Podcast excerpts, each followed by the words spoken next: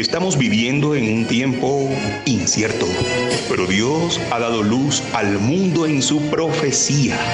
Prepárate para escuchar el programa Historias Proféticas del Mundo con Álvaro de la Cruz. Saludos. A todo el que nos escuche y quiera ponerse en contacto con este programa, bien pueda compartirnos su opinión, manifestarnos alguna inquietud, dejarnos cualquier comentario, reportarnos su sintonía, mandarnos una crítica o simplemente dejarnos su amable saludo.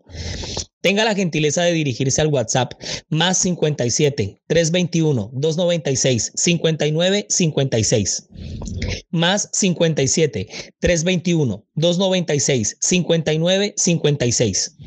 Solicite ser agregado a nuestras listas de difusión y recibir así de manera inmediata nuestros enlaces, podcast express, TVTs e imágenes conmemorativas. En esta ocasión vamos a ver el origen del mal. Este es el episodio 7.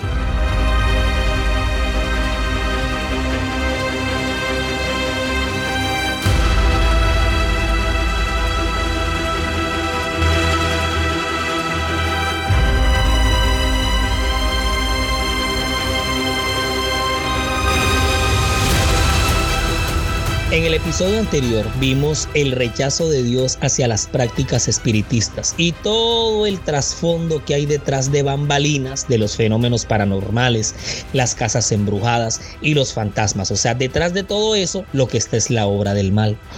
Ahora, antes de la creación, en el cielo todo era júbilo, armonía y alabanza por parte de todos los seres angélicos hacia la deidad. No había una nota, una sola nota discordante que perturbara las armonías celestiales. Pero se produjo un cambio en ese estado de felicidad. Hubo uno que pervirtió la libertad que Dios había otorgado a sus criaturas. El pecado se originó en aquel que después de Cristo había sido el más honrado por Dios y que era el más exaltado en poder y en gloria entre los habitantes del cielo, Lucifer. Ahora, la Biblia no explica cómo apareció el mal, ni de dónde vino, pero sí describe cómo, cómo empezó y eso lo encontramos precisamente y claramente en los capítulos Ezequiel 28 y en los capítulos Isaías 14 de las Sagradas Escrituras. Bien. O sea, el origen del mal es un misterio. O sea, estamos, este podcast se titula, este episodio se titula El origen del mal, pero, pero eso no lo vamos a ver. Más bien es cómo se originó, porque es que no tenemos respuesta para eso. Por lo menos en esta generación y estas alturas del gran conflicto no lo podemos entender. Ni para qué ponernos a debatir ni explicar que cómo llegó, que si era perfecto, que si todo era perfección, que cómo se originó. Vamos a terminar en nada. Pero lo que sí podemos encontrar en las Sagradas Escrituras es cómo empezó. Tú eras el sello de la perfección. Mira cómo se describe, lleno de sabiduría y acabado de hermosura. En Edén, en el huerto de Dios estuviste. De toda piedra preciosa era tu vestidura, de cornerina, topacio, jaspe, crisólito, berilo, de ónice, de zafiro, carbunclo, esmeralda y para rematar el oro. Los primores de tus tamboriles y flautas estuvieron preparados para ti en el día de tu creación. La creación de Luzbel fue musical. Pilas con ese detalle ahí. Ay, bebé. Tú, querubín grande, protector, yo te puse en el santo monte de Dios, allí estuviste. En medio de las piedras de fuego te paseabas. Perfecto eras en todos tus caminos desde el día que fuiste creado hasta, hmm, todo iba muy bien, hasta que se halló en ti maldad. A causa de la multitud de, de, tus contrataciones, fuiste lleno de iniquidad, mira, lleno de iniquidad. Y pecaste, por lo que yo te eché del monte de Dios y te arrojé entre las piedras del fuego, oh querubín protector. Se enalteció tu corazón a causa de tu hermosura. Corrompiste tu sabiduría a causa de tu esplendor. Yo te arrojaré por tierra. Delante de los reyes te pondré para que miren en ti. Con la multitud de tus maldades y con la iniquidad de tus contrataciones, profanaste tu santuario. Yo pues saqué fuego de en medio de ti, el cual te consumió, y te puse en ceniza sobre la tierra a los ojos de todos los que te miran. Todos los que te conocieron de entre los pueblos se maravillarán sobre ti. Espanto serás y para siempre dejarás de ser. Eso se encuentra en Ezequiel 28, 12 al 19. Ezequiel capítulo 28, versículos 12 al 19. ¿Cómo caíste del cielo, oh lucero, hijo de la mañana? Cortado fuiste por tierra, tú que debilitabas a las naciones. Tú que decías en tu corazón, subiré al cielo, en lo alto, junto a las estrellas de Dios, levantaré mi trono y en el monte del testimonio me sentaré. A los lados del norte, sobre las alturas de las nubes, subiré y seré semejante al Altísimo. ¿Cómo ven eso? Mas tú derribado eres hasta el Seol, hasta la tumba, a los lados del abismo. ¿En dónde se encuentra eso? Eso está en Isaías 14, versículos 12 al 15. Isaías capítulo 14 versículos 12 al 15. Mira, Dios soportó por mucho tiempo a Lucifer y su rebelión. Para convencerlo de su error, se hizo cuanto esfuerzo podían sugerir la sabiduría y el amor infinitos. Se le hizo saber cuál sería el resultado si persistía en su rebeldía.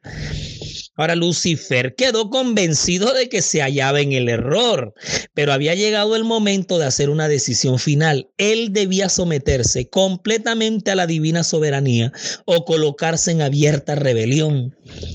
Casi decidió volver sobre sus pasos, pero el orgullo no se lo permitió.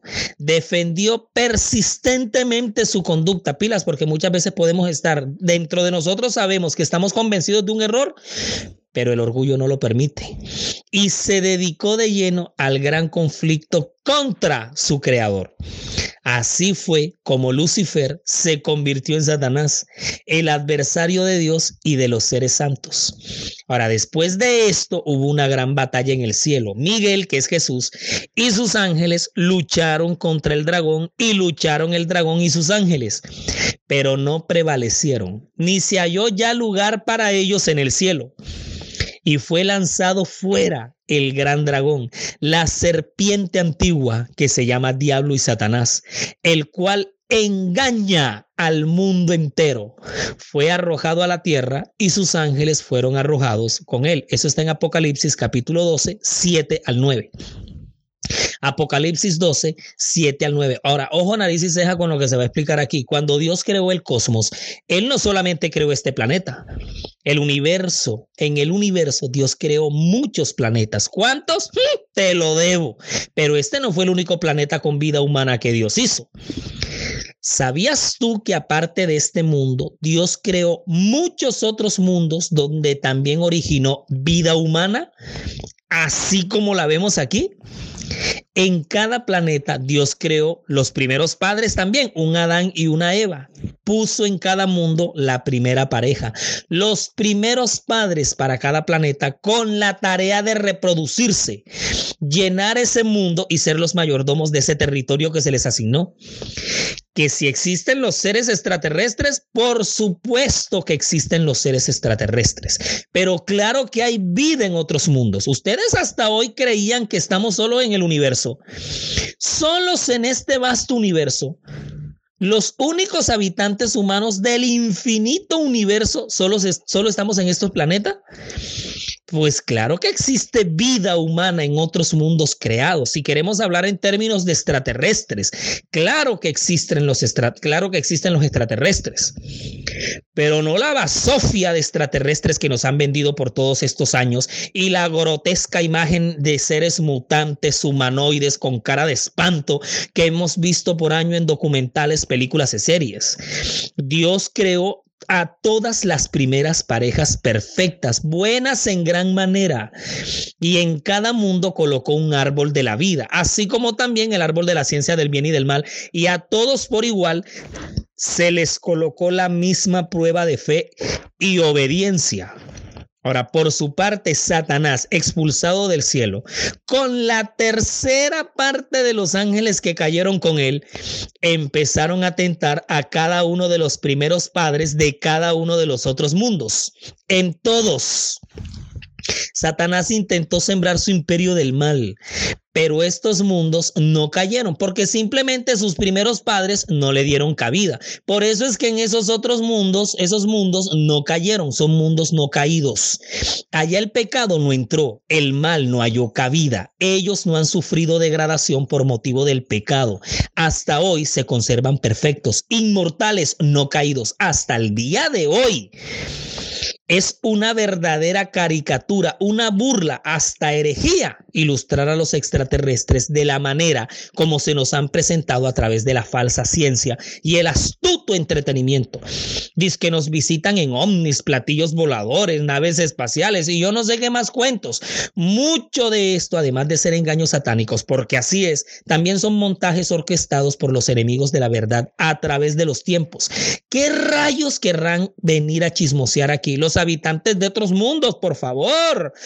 Y yo no sé cuál es la obsesión de presentarlos como Alien, E.T. o como la serie de los años 80 ve la batalla final, invasión extraterrestre, donde eran unos especímenes lagartos camuflados en seres humanos.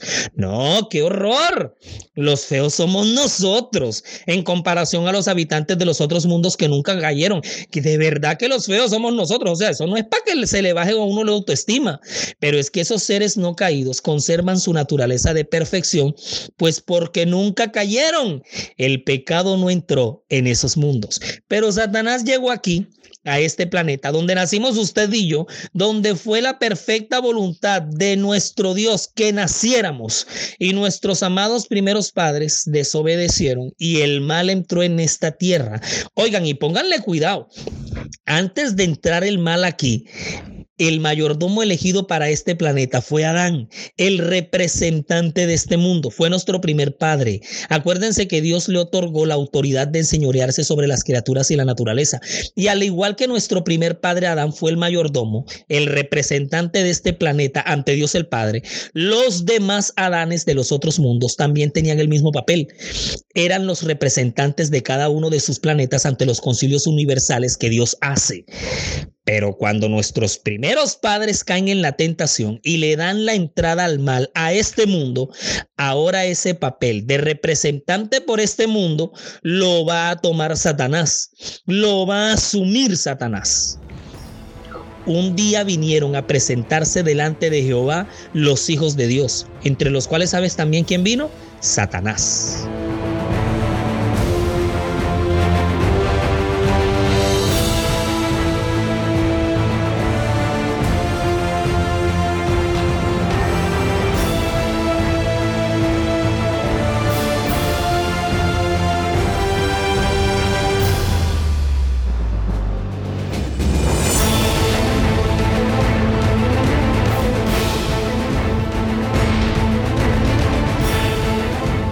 Nuestro contenido está disponible para descargar desde nuestras cuentas, canales y perfiles desde las redes sociales, sitio web y plataformas. Usted nos encuentra en todos lados como la historia profética del mundo, en Spotify, en Google Podcasts, en Facebook e Instagram. En YouTube siga nuestro canal, dele me gusta a los videos y active la campanita de notificaciones para la que le llegue de inmediato cualquier contenido que se vaya compartiendo. Nuestra página oficial en internet es www.lahistoriaprofeticadelmundo.com www.lahistoriaprofeticadelmundo.com Es diseñada y administrada por Sama, agencia de marketing digital de la cual el poderoso Edinson Galván es el gerente. Un día vinieron a presentarse delante de Jehová los hijos de Dios, ojo con esa expresión, entre los cuales vino también Satanás y dijo Jehová a Satanás, ¿de dónde vienes? Respondiendo Satanás a Jehová le dijo, de rodear la tierra y de andar por ella. ¿Tú sabes dónde está eso? En el libro que hemos utilizado desde el comienzo. Job capítulo 1, versículos 6 y 7. Job 1, 6 y 7. La expresión los hijos de Dios por excelencia se le atribuye en muchas ocasiones a los ángeles. Y pues a usted y a mí que somos hijos de Dios, pero fíjate que por creación directa son los Adanes. Adán no tuvo padre humano al igual que Eva. Si echamos toda la genealogía para atrás que se basa en los hombres, vamos a encontrar que fulano es hijo de Sutano y Sutano a su vez es hijo de Perencejo. Es como lo que está escrito al leer que Enos fue hijo de Sed, Sed hijo de Adán y Adán hijo de quién. Adán hijo de quién? Pues de Dios.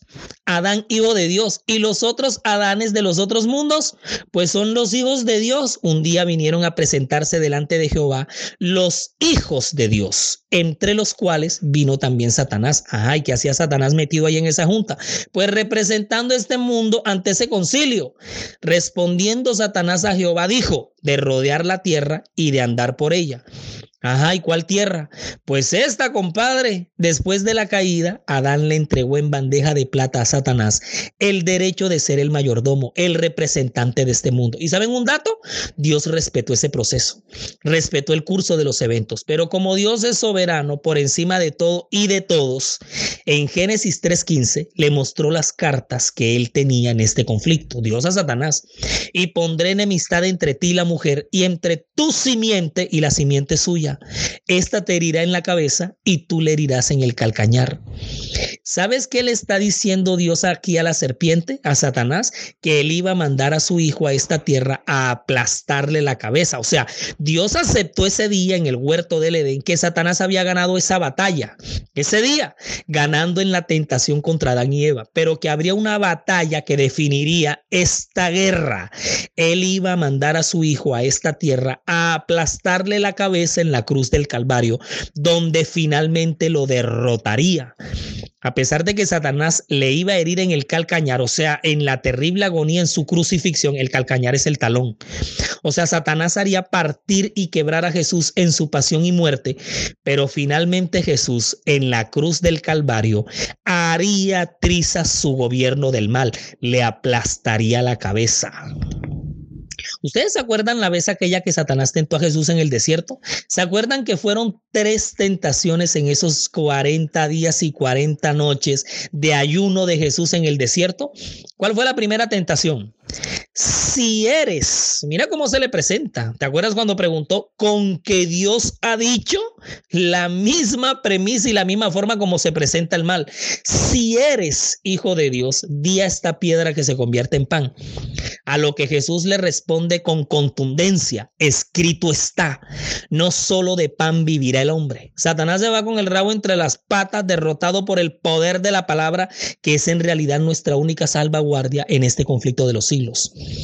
Ahora, pero para la segunda vez cuando regresa, dice la escritura que le llevó el diablo a un alto monte y le mostró en un momento todos los reinos de la tierra. Yo me imagino que para ese momento fueron Roma, Grecia, Egipto y yo no sé cuántos más. Y le dijo el diablo, a ti te daré toda esta potestad y la gloria de ellos porque a mí me ha sido entregada y a quien quiero la doy. Oye, tremendo. En el huerto del Edén, Adán le entregó el derecho de ser el representante de este mundo. Por eso es que lo encontramos en la Junta Universal de Job capítulo 1.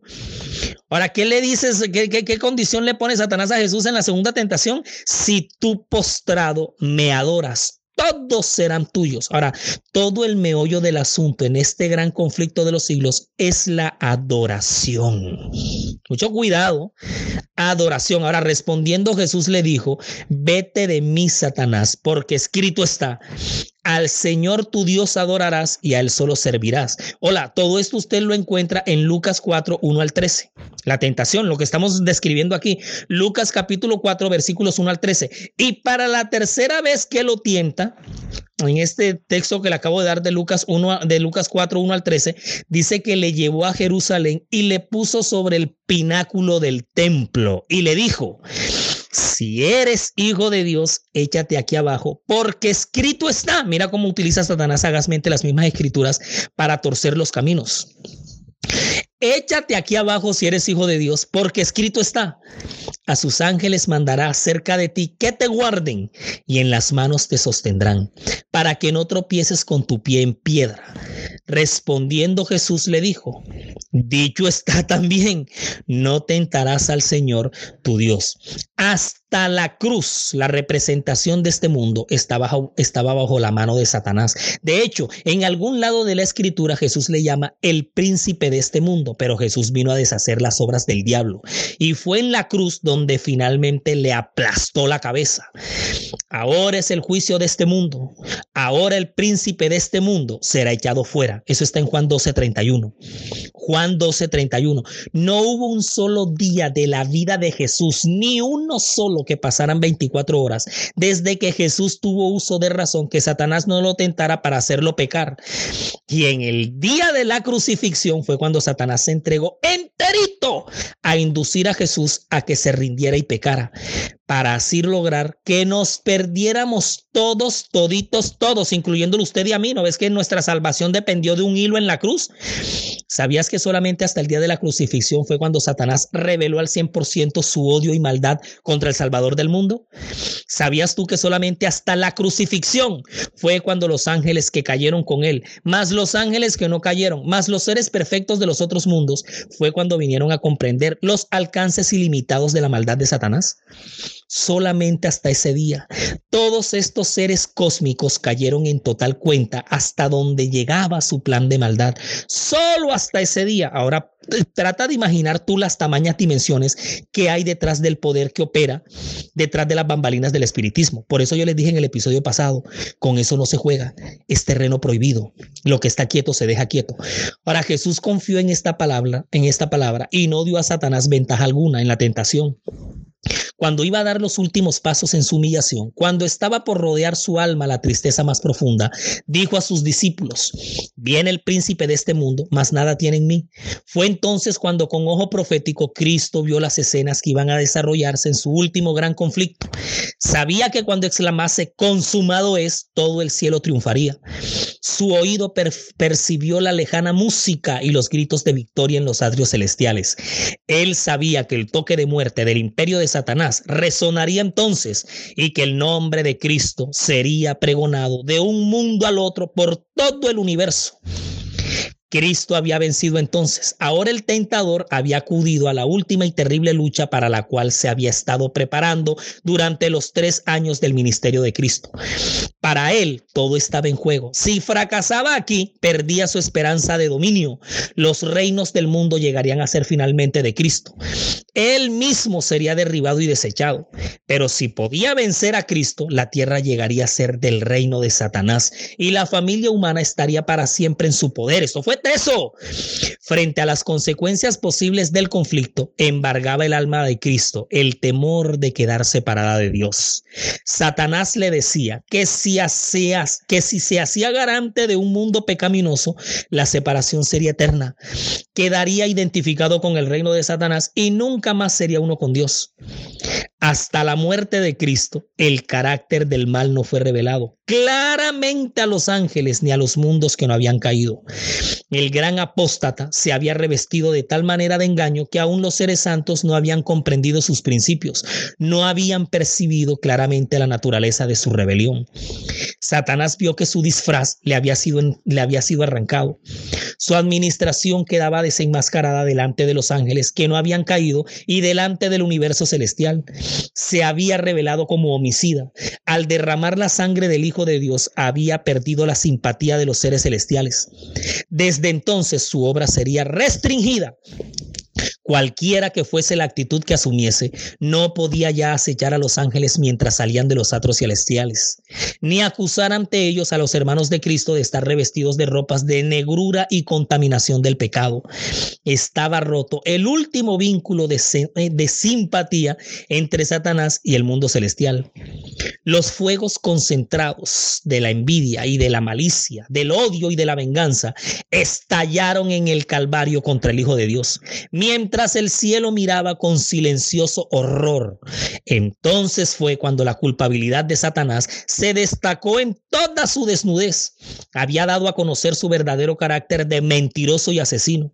Se echó de ver que el mismo espíritu con el cual él gobernaba a los hijos de los hombres que estaban bajo su poder, lo habría manifestado en el cielo si hubiese podido gobernar a los habitantes de este.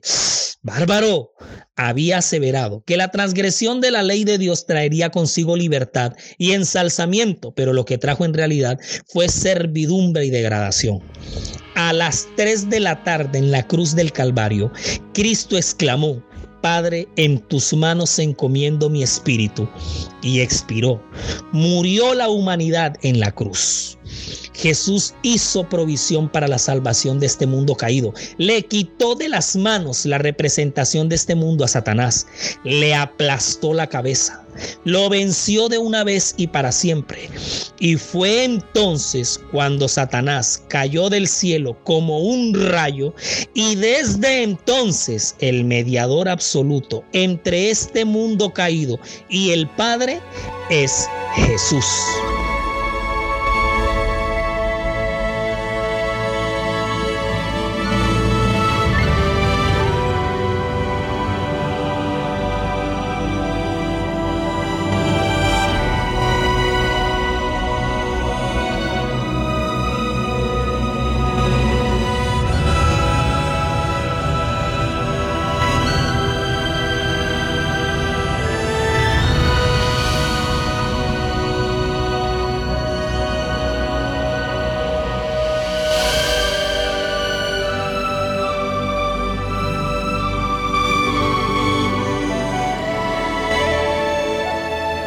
La historia profética del mundo se transmite todos los lunes desde las 8 y 30 de la mañana por Radio Intelectual Adventista, que emite su señal desde Carolina del Norte en Estados Unidos. Radio Intelectual Adventista te hace mira diferente. Nos transmite también Silo Radio desde Bogotá, Colombia, los domingos a las 8 y 30 de la mañana con episodio de repetición los miércoles a las 8 y 30 de la noche. Y ahora, transmitiendo para la región de las tres fronteras, Perú, Brasil y Colombia, Radio Hope Amazonas, estación del sistema AWR, Radio Mundial Adventista. Y fue lanzado fuera el gran dragón, la serpiente antigua que se llama Diablo y Satanás, el cual engaña al mundo entero. Fue arrojado a la tierra y sus ángeles fueron arrojados con él, por lo cual alegraos cielos, mira lo que dice, alegraos cielos y los que moráis en ellos. ¿Saben de quién están hablando ahí? Pues de los habitantes de los otros mundos, en los otros planetas. Ay de los moradores de la tierra y el mar, porque el diablo ha descendido a vosotros con gran ira, sabiendo que tiene poco tiempo. ¿Saben dónde está eso? Eso está en Apocalipsis 12, 9, 12 y 13. La tercera parte de los ángeles que había en el cielo y que cayeron con Satanás y fueron expulsados junto con él, imagínense principados, potestades, huestes de maldad, gobernadores de las tinieblas, o sea, eso, tremendas todas estas jerarquías caídas. Ellos cayeron con Satanás y están aquí, están en este planeta, están en este mundo, sembraron todo un imperio del mal que viene obrando desde hace siglos y son los agentes cómplices en todo este gran drama del engaño, el cual el más poderoso es el espiritismo. Y fue un grupo de estos ángeles un espíritu malo de estos, el que tomó la imagen del fallecido profeta Samuel en una sesión oculta de comunicación con un supuesto espíritu, con su supuesto espíritu, con el de Samuel, cuando el rey Saúl consultó a la pitonisa de Endor, gestando así una conexión con las tinieblas cuyo final fue absolutamente trágico, fatal para Saúl esa experiencia que está narrada en la Biblia es la que vamos a ver en el próximo episodio, porque precisamente de eso mismo se haya infectado el mundo hoy. No se la pierdan, va a estar reáspera. Resumimos y nos fuimos.